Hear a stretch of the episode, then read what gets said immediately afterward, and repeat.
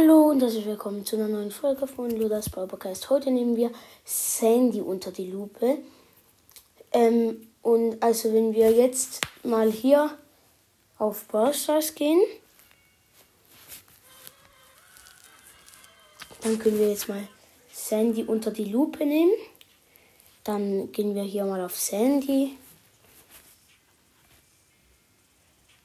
Hier dann sieht man, also bevor man kurz, also wenn man auf Sandy klickt, sieht man, dass sie so wie, also wenn man Screenshot macht, kurz bevor sie, ähm, also halt so gähnt, dann sieht man bei ihrer Nase, hat es so wie eine halt Blattere, die rauskommt.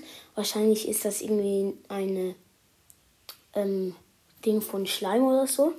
Das finde ich nicht so appetitlich. Und ja, das bleibt dann halt so. Und dann, wenn sie halt so macht, dann wird sie immer wieder größer. größer. Dann an den Seiten hat, hat sie irgendwie so Säcke. Äh, links und rechts, dort ist so ein Stern drauf, wie auf ihrer Stirn, mit so einem Auge, das zu ist.